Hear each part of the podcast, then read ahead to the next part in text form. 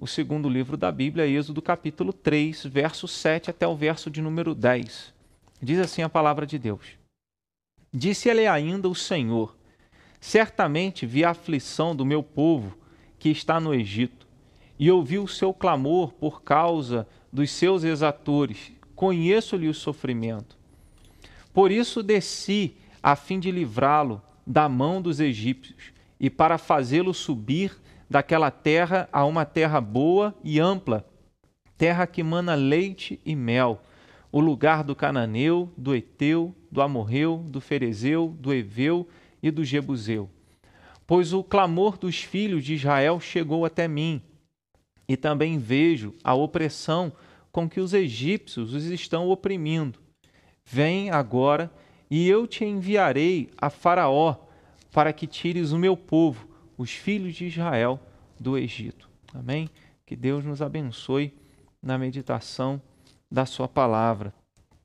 Terça-feira, nós meditamos sobre a importância de aprendermos a orar. E nessa primeira semana de 2021, semana que separamos para ter um tempo de oração, orando pelo país, orando pelas nossas famílias, orando é, por aquilo que nós é, viveremos neste ano de 2021, pedindo o fortalecimento e o cuidado do Senhor. Na terça-feira, nós falamos sobre a, a importância de aprendermos a orar e aprendermos a orar com aquilo que Jesus mesmo nos ensinou na palavra. Né? Meditamos lá em Lucas, capítulo de número 11. E aí, nesse texto, também fala de um povo que ora, de um povo que está clamando, de um povo que estava vivendo há 430 anos no Egito, longe da terra que Deus havia prometido para Abraão, para Isaac, para Jacó. Já há vários anos o povo vivia como escravo. Se nós observarmos, né, no, depois os irmãos podem ler em casa, no capítulo 2, verso de número 23 ao 25, ele fala assim: Decorridos muitos dias, morreu o rei do Egito. Os filhos de Israel gemiam sob a servidão e por causa dela clamaram, e o seu clamor subiu a Deus.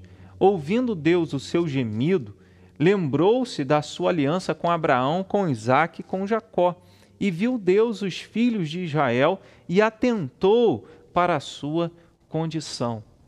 Um povo que vivia um momento de um tempo, né, vários dias, vários anos, de muita aflição, de escravidão, de sofrimento, e esse povo começa a clamar, começa a orar.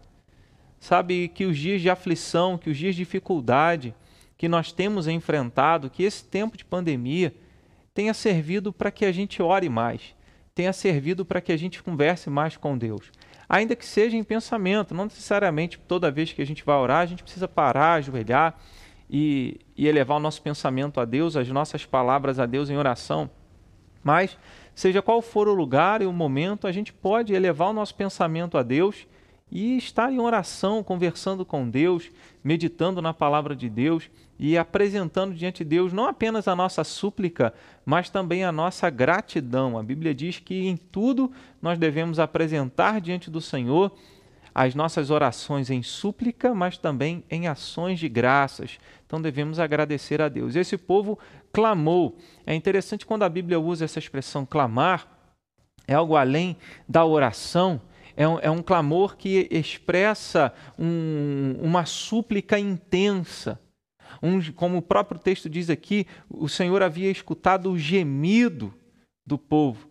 É aquele povo que está gemendo, que está clamando em alta voz, gritando para Deus, não que ele não ouve, que ele não poderia ouvir, mas para expressar o desejo do coração em ser socorrido pelo Senhor. Então o povo clamava, o povo buscava a Deus, o povo gemia, o povo é, vivia uma condição completamente difícil de, como diz o verso de número 25, que Deus atentou para a condição do povo, e a condição do povo era que o povo estava vivendo como um escravo, né? um sofrimento é, grande.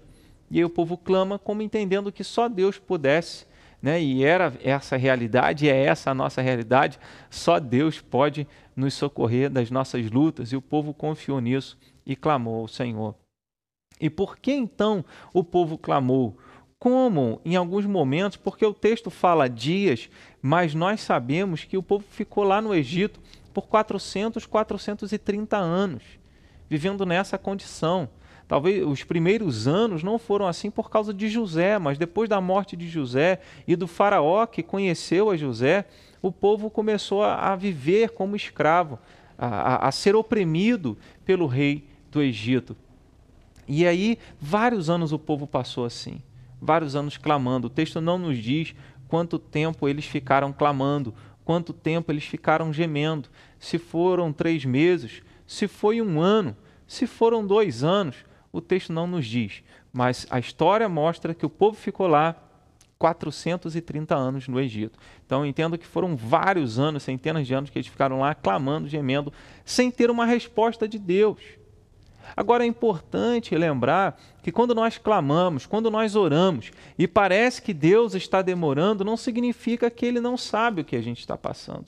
Não significa que Ele se agrada de nos ver passando lutas e dificuldades. Há pouco tempo atrás meditamos no livro de Lamentações, num culto dominical, e citamos lá Lamentações capítulo 3, na altura do verso 35, 30, 33, quando é, Jeremias, o profeta, ele diz: Olha, Deus não entristece os filhos dos homens de por prazer. Ele não, não, não permite que nós enfrentamos lutas, tribulações, provações por prazer. Ele não se agrada disso. Mas ele usa os momentos difíceis da nossa vida para nos aproximar dele. Como o salmista, no Salmo de número 119, versículo 71, disse: Foi-me bom ter eu passado pela aflição para que aprendesse os teus decretos, a tua vontade, a tua palavra. Então, que 2020 e 2021, que as nossas lutas desta vida, que as nossas tribulações, que as nossas dificuldades, sejam dificuldades familiares, sejam financeiras, sejam na área da saúde, sejam elas quais forem, que todas elas sirvam para que nós clamemos a Deus, para que nós oremos mais, para que nós busquemos mais o Senhor. E é nesse tempo de luta, nesse tempo de dificuldade que nós gememos, que nós clamamos, que nós oramos com intensidade, que nós oramos com a certeza de que só Deus pode nos socorrer. Porque se você vive um momento de tribulação, mas você consegue solucionar com o dinheiro, então alguém poderia dizer: foi o dinheiro que trouxe a solução. Se você vive um momento de tribulação e você consegue solucionar com, com, com um médico, com, com uma consulta médica, com um medicamento, com uma cirurgia, então você pode dizer: foi o medicamento, foi o médico, foi a receita, foi o medicamento, foi a cirurgia, foi isso que solucionou o meu problema. Mas quando você corre de todos os lados, você vai para médico, você busca aconselhamento, você investe recurso financeiro, você tenta de todas as maneiras, de todas as formas, como a sua mente, como a, como a sua mente pode conceber uma ideia, como pessoas te aconselham a tentar uma postura diferente e nada soluciona o problema. E aí então você clama ao Senhor, e aí quando você clama e o problema é solucionado, só tem uma resposta: foi Deus. Não foi qualquer outra coisa. Então, quem sabe esses momentos em que o mundo parou, em que o mundo ficou refém de um vírus, de um ser tão pequenino, né? e que a gente nem consegue enxergar a olho nu, que tirou muitas vidas, né? trouxe tristeza para a humanidade inteira. E aí, quando os humanos, seres humanos, nós seres humanos, tentamos, olha, vamos tentar é, fazer essa vacina, vamos tentar desse jeito, vamos fazer o lockdown, vamos usar máscara, vamos usar esse medicamento. Só Deus pode socorrer. Só Deus. E essa pandemia serve-nos para isso. Para nós entendermos que o socorro que nós mais precisamos é do Senhor. Que nós possamos aprender nessa pandemia, que nós tenhamos aprendido nessa pandemia, embora ela não tenha acabado ainda, que nós tenhamos aprendido que Deus é o refúgio para onde nós temos que correr e que seja um ano, dois anos, seja lá o tempo que for que nós é, tenhamos que orar e clamar pelo socorro de Deus para que nós mesmos entendamos que o nosso socorro vem dele somente. Ainda que nós oramos pedindo a vacina, ainda que nós oramos pedindo a cura, mas nós devemos entender que ah, o que nós mais precisamos não é isso, mas é de Deus na nossa vida, é Jesus como nosso Senhor e como nosso Salvador. E depois desse tempo todo clamando, Deus responde à oração. E aí entra, a gente entra no texto, que é o do verso 7 até o verso de número 10, que é o texto base que eu separei para meditar com os irmãos. Por que continuar orando? Qual é o motivo que nós temos para continuar orando, se mesmo orando muitas situações não mudam na nossa vida? Primeira coisa que eu quero dizer para você, como no verso de número 7, né, ele está aí na, na sua tela, disse ainda o Senhor: certamente vi a aflição do meu povo. Eu quero te lembrar que Deus vê todas as coisas. Que Deus vê todas as coisas. Deus vê quando você está em momentos bons, Deus vê quando você sorri, mas Deus vê quando você está em aflição. Então, o fato de Deus ver, o fato dele estar atento, o Salmo de número 121 diz que Deus não dorme nem cochila, ele é o guarda de Israel. Quando a Bíblia diz que Deus vê, significa que Deus está presente, vendo a nossa realidade. Agora, por que, que ele não age? Né? Talvez a pergunta de muitos: por que, que ele não age? Por que, que ele não operou antes? Por que, que ele permitiu que o povo ficasse lá no Egito 430 anos? Aquele tempo foi um tempo onde Deus cumpriu o propósito dele. Deus falou que o, a descendência de Abraão ia ser como o pó da terra, ia ser como as estrelas do céu. Então o povo, é, o, o, povo de Deus, né, o povo de Israel, ele sai da terra de Canaã com Jacó, depois que José recebe, acolhe seus irmãos, depois acolhe toda a família dele. Então eles descem ali para o, saem da terra de Canaã e vão para o Egito e era um grupo de aproximadamente 70 pessoas, 72 pessoas, que chegaram ali no Egito e foram habitar na terra de Gozen, ou terra de Goshen. É, e eles ficaram lá esse tempo todo, e é nesse período que o povo está no Egito que ele cresce. O povo de Deus cresce, vira um povo numeroso. O povo sai do Egito ali quase um milhão, um milhão e meio de pessoas. Né? Eles contam lá 600 mil pessoas, mas naquela época contando é, os homens, e de, geralmente de 20 anos para cima, somando a multidão toda de um milhão a um milhão e meio de pessoas saíram do Egito. Então Deus transforma o povo dele um povo numeroso, mesmo passando aflição, mesmo passando grandes angústias, grandes angústias e sofrimento. Então Deus vê, Deus sabe exatamente o que você está passando, Deus vê o que nós estamos enfrentando, Deus vê as suas lágrimas que você derrama escondido no seu quarto nas noites, né, que você às vezes passa em claro. Deus vê todas as coisas. Deus vê o que fazem conosco. Porque quando ele diz, né, vi a aflição do meu povo, conheço-lhe os seus exatores, ou seja, conheço aquelas pessoas que, que oprimem, e isso ele vai dizer também nos versículos seguintes, no verso 9, né? Pois o clamor dos filhos de Israel chegou até mim, também veja a opressão com que os egípcios os estão oprimindo. Então Deus vê exatamente tudo que a gente passa. Então, quando você ora, por que você continua orando? Porque você sabe que Deus está vendo o que você está passando. Então você ora e você coloca isso diante de Deus. Eu sei que o Senhor está vendo. Eu sei que o meu sofrimento não está, não está, o Senhor não está alheio à minha dor e às minhas aflições. Então Deus vê o nosso a nossa vida, a nossa dor, Deus vê a nossa aflição. Segundo, no verso 7 ainda, ele ouve. Então Deus não apenas sabe o que está acontecendo com você, mas ele ouve a sua oração. Então diz aí o próprio verso 7: Vi a aflição do meu povo que está no Egito e ouvi o seu clamor. É preciso clamar. Por mais que Deus esteja vendo e ele saiba o que passa conosco, nós devemos clamar, nós devemos orar. E Deus quer que nós oremos. Jesus nos ensinou a orar, Jesus nos ensinou a perseverar em oração. Jesus mesmo orou, mesmo sendo Deus, mesmo sendo todo-poderoso, ele orou para que nós, não apenas porque ele também era humano e precisava orar, mas para que nós também aprendêssemos a orar e entendêssemos a importância da oração. Então o povo clamou e Deus ouviu. Então, sabe aqueles momentos que você tem orado, como eu falei, o texto não diz quanto tempo o povo ficou orando, mas pelo contexto histórico, pelo próprio contexto bíblico, que informa que o povo ficou lá 430 anos, O povo orou ali uns 300 anos, 330 anos, clamando pelo socorro de Deus. E todo dia o povo clamava e todo dia esperava uma intervenção divina e não acontecia. E aí isso fez com que o povo parasse de clamar, o povo continuou clamando e Deus ouviu o clamor do seu povo. Eu quero lembrar a você que quando ora e acha que Deus não está ouvindo, porque já tem uma semana, já tem um mês, já tem um ano que a gente está vivendo é, aí nessa pandemia, né? vai completar um ano, é, e nada muda, nada acontece.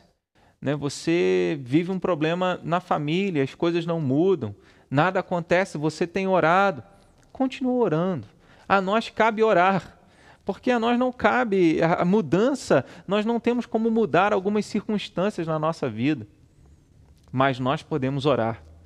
E a oração é um instrumento que Deus nos deu, é uma ferramenta que Deus nos deu para que nós nos sentíssemos amparados, mas para que Ele também operasse e intervisse na nossa história. E de vez em quando eu lembro disso, o livro de Apocalipse, quando fala que o apóstolo João vê um anjo e esse anjo tem um incensário cheio de incenso, a fumaça sobe para estar diante de Deus e ele lança esse incenso, é, esse incensário cheio de incenso à terra, que é para ser oferecido junto com as orações dos santos. E sabe o que, que acontece quando esse incensário é lançado à terra? E ali é uma linguagem simbólica, né, no livro de Apocalipse. É, acontece trovões, relâmpagos e terremotos. No momento em que acontece isso na Bíblia, é o momento em que Deus, no livro de Êxodo, capítulo de número 20, quando Deus dá os dez mandamentos para o povo, capítulo 19, capítulo 20, quando Deus vai falar com o seu povo, o, a montanha ela estremece, a terra estremece, fica pegando fogo, existe ali trovões, relâmpagos e o povo teme ouvir a voz de Deus. O que, que isso significa lá em Apocalipse? que quando a igreja ora, e é o símbolo ali do incensário, Deus responde dos céus. E a resposta ali em Apocalipse é simbolizada com trovões e relâmpagos. E nós precisamos crer nisso, irmãos. Por, nós que por mais que nós saibamos que Deus já tem tudo programado, predestinado, né, já dentro do, do plano dele eterno, e ele, na sua soberania, nada vai mudar disso mas ele também determinou que nós orássemos. Isso é um mistério para nós, porque ele, sendo soberano, já tem tudo planejado. Ele também, na sua soberania e no seu plano eterno, ele resolveu incluir as nossas orações como instrumentos através dos quais, das quais ele iria operar na terra. Então, isso nós aprendemos na palavra de Deus.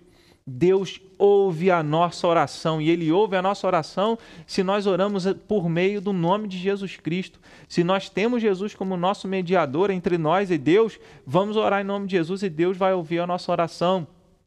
Primeira carta de João, capítulo 5, verso 14. Se nós oramos segundo a vontade de Deus, ele nos ouve. Então, isso já deveria ser um motivo suficiente para todo dia nós estarmos clamando ao Senhor. Quais são as pessoas que vivem os seus problemas, as suas lutas? Quais são os seus temores? Quais são as angústias? Quais são os problemas da nossa cidade, do nosso país, do mundo? Vamos orar por isso.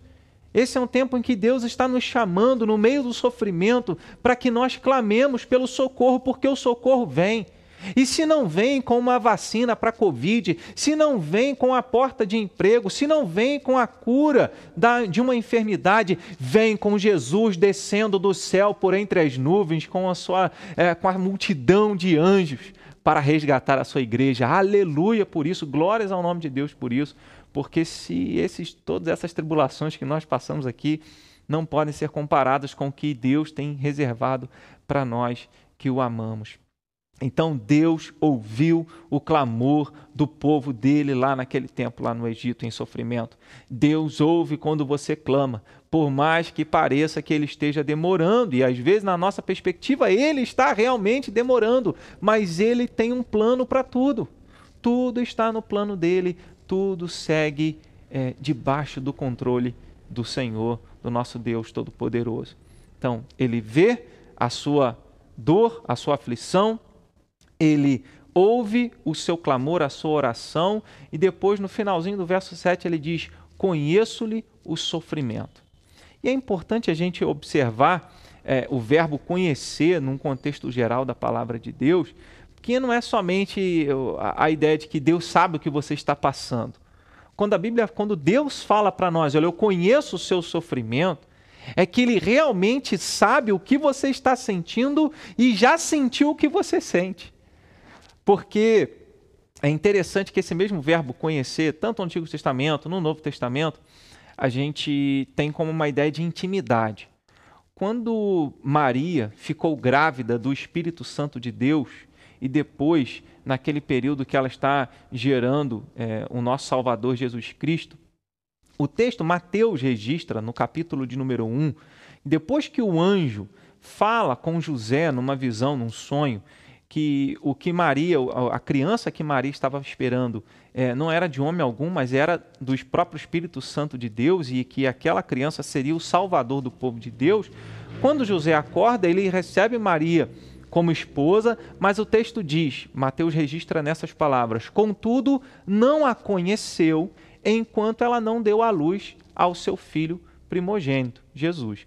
Então, essa palavra conhecer fica muito clara nesse contexto ali de José e Maria, contudo não a conheceu. Ora, José conhecia Maria, mas esse conhecer ali significa que ele não teve ainda, não, não teve relação sexual com Maria até que ela desse à luz o filho, até que ela desse à luz Jesus. Então não existe nada mais íntimo do que uma relação sexual. Né? Isso no contexto humano. E aí Deus traz essa mesma ideia para essa palavra, essa ideia conhecer, quando ele diz: eu conheço o seu sofrimento. Quer dizer que Deus penetra as nossas entranhas, ele vê a nossa alma e ele sabe exatamente o que nós estamos sentindo. Numa outra linguagem, o autor aos Hebreus, ele mostra isso também. Ele diz: Olha, nós não temos um sumo sacerdote que não possa é, compadecer-se das nossas fraquezas. Pelo contrário, Jesus sofreu em tudo tendo o mesmo sofrimento, passando as mesmas dores, sofreu as mesmas coisas que nós sofremos.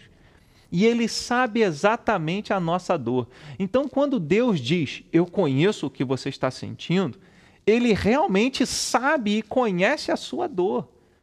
Né? Ele, ele, ele conhece a, a, a, as emoções que vêm, ele conhece a, o teor, a intensidade da dor que você enfrenta. Então, Lembre-se disso. Deus não se agrada ao ver os filhos dele sofrendo. Ele até conhece e sente aquilo que nós estamos sentindo. Que pai, que mãe, quando vê um filho que cai, que se machuca, que está passando por um problema, que tem que fazer uma cirurgia, que, está vivenciando um problema difícil, o pai sente. E às vezes nós, como pais, temos a sensação de que dói mais em nós do que nos nossos filhos. Transfere isso para Deus. Pensa e entenda que Deus conhece exatamente o nosso sofrimento e às vezes ele tem uma dimensão da dor, do sofrimento muito maior do que nós temos. E para ele se torna muito mais, então, é, se há alguma coisa difícil para Deus, né? dói no coração de Deus ver os filhos dele sofrendo. Então ele conhece a nossa dor. E por ele conhecer a nossa dor, ele, vi, ele viu, ele ouviu, ele conhece e ele desce. E aí nós chegamos no verso seguinte, né? diz lá: Por isso desci a fim de livrá-lo da mão dos egípcios. Então Deus viu, Deus ouviu o clamor, Deus conhecia exatamente conhece exatamente a nossa dor, as nossas lutas, as nossas angústias, e então ele desceu para quê? Para socorrer o povo dele. Então nós temos um Deus que desce. E, essa, e esse verbo, essa ideia, é dizer assim: Deus intervém na nossa história. Deus ele desce para socorrer o povo dele lá no Egito. Deus desceu e toda essa história do povo de Deus no Egito para ser conduzido a uma terra prometida, tudo isso é uma parábola. Tudo isso, embora foram fatos reais, mas para nós hoje ensina como Deus é, é uma parábola porque é, é, é, uma história através da qual nós, ensina, nós aprendemos é, o que Deus está fazendo na nossa vida. Deus nos tira da escravidão do Egito, que é o pecado, e Deus nos liberta e nos leva para uma terra prometida, que é a vida eterna, que é o céu, que é a nova Jerusalém, que é o novo céu e a nova terra. E quando ele faz isso? Quando ele desceu do céu encarnado, Jesus Cristo. Quando Jesus nasce de Maria e ele então é o Verbo eterno, é a segunda pessoa da Trindade, em carne e osso e sangue, santo, perfeito, puro, sem pecado. Jesus desceu para nos socorrer. E naquele dia, quando Deus encontrou, foi ao encontro de Moisés lá no deserto de Midian, e Deus desceu e ele estava é, numa sarça, num arbusto, pegando fogo. Deus ali se manifestou em fogo. E o fogo era a pessoa, era, era um símbolo ali, era uma teofania na teologia, né? Deus se manifestando numa determinada forma e Deus se manifestou em forma de fogo. E ele falou com Moisés. E ele falou e enviou Moisés para que Moisés, para que Moisés fosse usado para libertar o povo dele do Egito. Então Deus desce. Significa que quando a igreja ora, quando você ora, quando o povo de Deus ora, Deus intervém. E ele fez isso enviando Jesus para nos salvar, enviando Jesus em nosso socorro, de maneira que quando nós oramos em nome de Jesus, estamos experimentando isso que o texto diz: Deus descendo e intervindo na nossa história. Então não deixe de confiar nisso. Deus vê, Deus ouve, Deus conhece, Deus desce, Deus intervém em todas as circunstâncias. Muitas vezes ou em algumas vezes, nem sempre a intervenção de Deus será nos moldes e nos padrões que nós queremos que ele faça e que ele intervenha. Ele intervém do jeito dele, a maneira dele, no tempo dele, não do nosso jeito e a nossa maneira e no nosso tempo. É preciso confiar que a forma como Deus faz, quando o tempo em que ele faz, a maneira como ele faz, será sempre a melhor será sempre o melhor, experimentar a boa, perfeita e agradável vontade de Deus na nossa vida. Deus desceu, e aí o texto diz: para fazê-lo subir daquela terra, né, ele iria libertar o povo do Egito e conduzir o povo até uma terra. Então Deus desce, Deus liberta. Deus nos libertou da escravidão do pecado em Jesus Cristo. Essa é a maior escravidão, esse é o maior problema. Muita gente acha que o maior problema é ficar sem dinheiro, muita gente acha que o maior problema é ficar sem saúde. O maior problema humano é ficar sem a salvação. O maior problema humano é ficar sem a graça de Deus. O maior problema humano é ficar sem Jesus Cristo como Senhor e Salvador é ficar sem a vida eterna. E se você fica sem Jesus, se você fica sem a vida eterna, se você fica sem salvação, automaticamente você está debaixo da ira de Deus, você está destinado ao lago de fogo e enxofre, ao inferno, a um sofrimento eterno. Então, quando Deus desce ele livra, ele liberta, ele livra o povo do maior problema que era a escravidão do Egito naquela época. E em Jesus Cristo, Deus desceu para nos libertar da escravidão do pecado, da morte eterna e da ira de Deus. Por isso, Jesus, quando estava na cruz, de braços abertos, ele disse: Está consumado, está pago. Ali Jesus pagou a minha dívida, a sua dívida com Deus, e então, de maneira que nós, com, crendo em Jesus Cristo, podemos descansar de que Deus olha para nós, olhando para Jesus, Ele olha para nós através de Jesus e Ele aceita todo o preço, toda a dívida que Jesus pagou no nosso lugar. E então Ele nos dá o direito à vida eterna, Ele perdoa os nossos pecados, satisfaz a sua própria justiça em Jesus e nos aceita como seus filhos. Essa é a libertação que Deus tem para cada um de nós. De maneira que agora a gente vive, uma vez libertos da escravidão do pecado e da morte eterna, nós vivemos a nossa vida para Deus, para agradar a Deus, para a glória de Deus, para fazer a vontade de Deus, para desfrutarmos de comunhão eterna com Deus. Em último lugar, o verso de número 8 diz que o povo, ele iria levar, fazê-lo subir daquela terra, ou seja, da terra do Egito, a uma terra boa e ampla, terra que mana leite e mel, o lugar do cananeu, essa terra era uma terra ocupada, e Deus iria fa fazer com que o povo, é, guerreando, conquistasse a terra prometida. Então, ele iria conduzir. Deus é um Deus que vê a nossa dor, ouve o nosso clamor, conhece o nosso sofrimento, desce e intervém no meio das nossas aflições, nos liberta do nosso maior problema e está nos conduzindo. Ele está nos levando a Canaã celestial. Não a Jerusalém dessa terra. Não há um lugar onde você vai desfrutar de tranquilidade nessa terra, porque nesta terra nós teremos aflições. Jesus falou isso em João capítulo 16, verso 33. Mas no lugar que Jesus tem preparado para nós, que será o um novo céu e a nova terra, não existe dor, não existe lágrima, não tem morte, não tem sofrimento algum. Plenitude de relacionamento com Deus, com a criação, uns com os outros.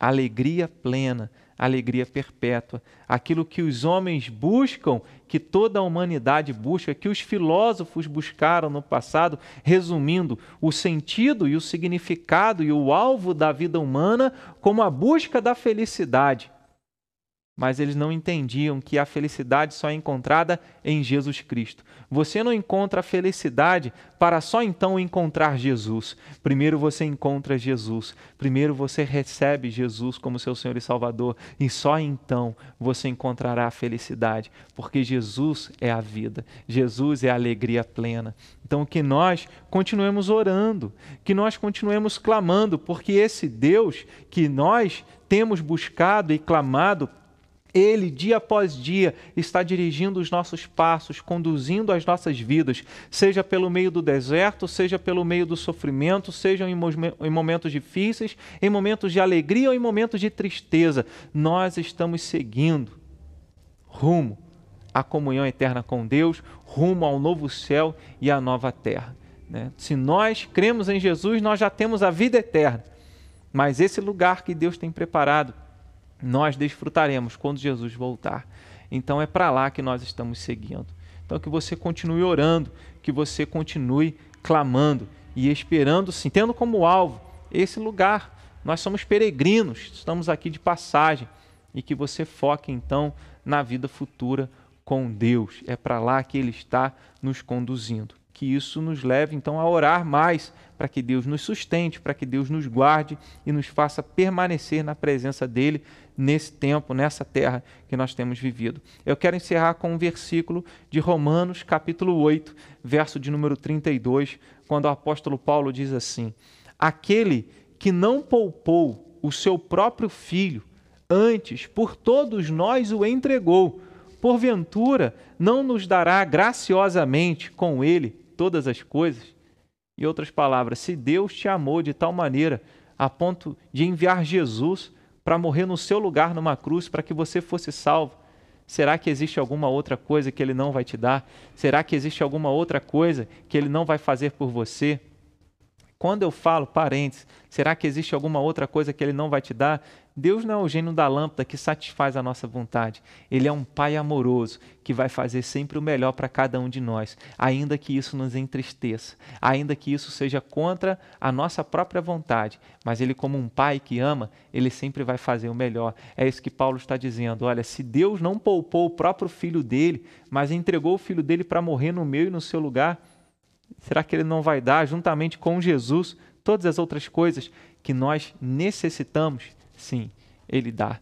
Tudo aquilo que nós necessitamos, nós iremos receber e sempre recebemos das mãos do nosso Pai Celeste. Que Deus te abençoe, que Deus te fortaleça e renove a sua confiança no Senhor, para que você jamais deixe de orar. Que nós sigamos orando todos os dias, sem cessar, clamando e suplicando o socorro do nosso Deus, porque é com Ele e nele que nós vencemos nessa vida, nessa terra. Amém? Que Deus te abençoe.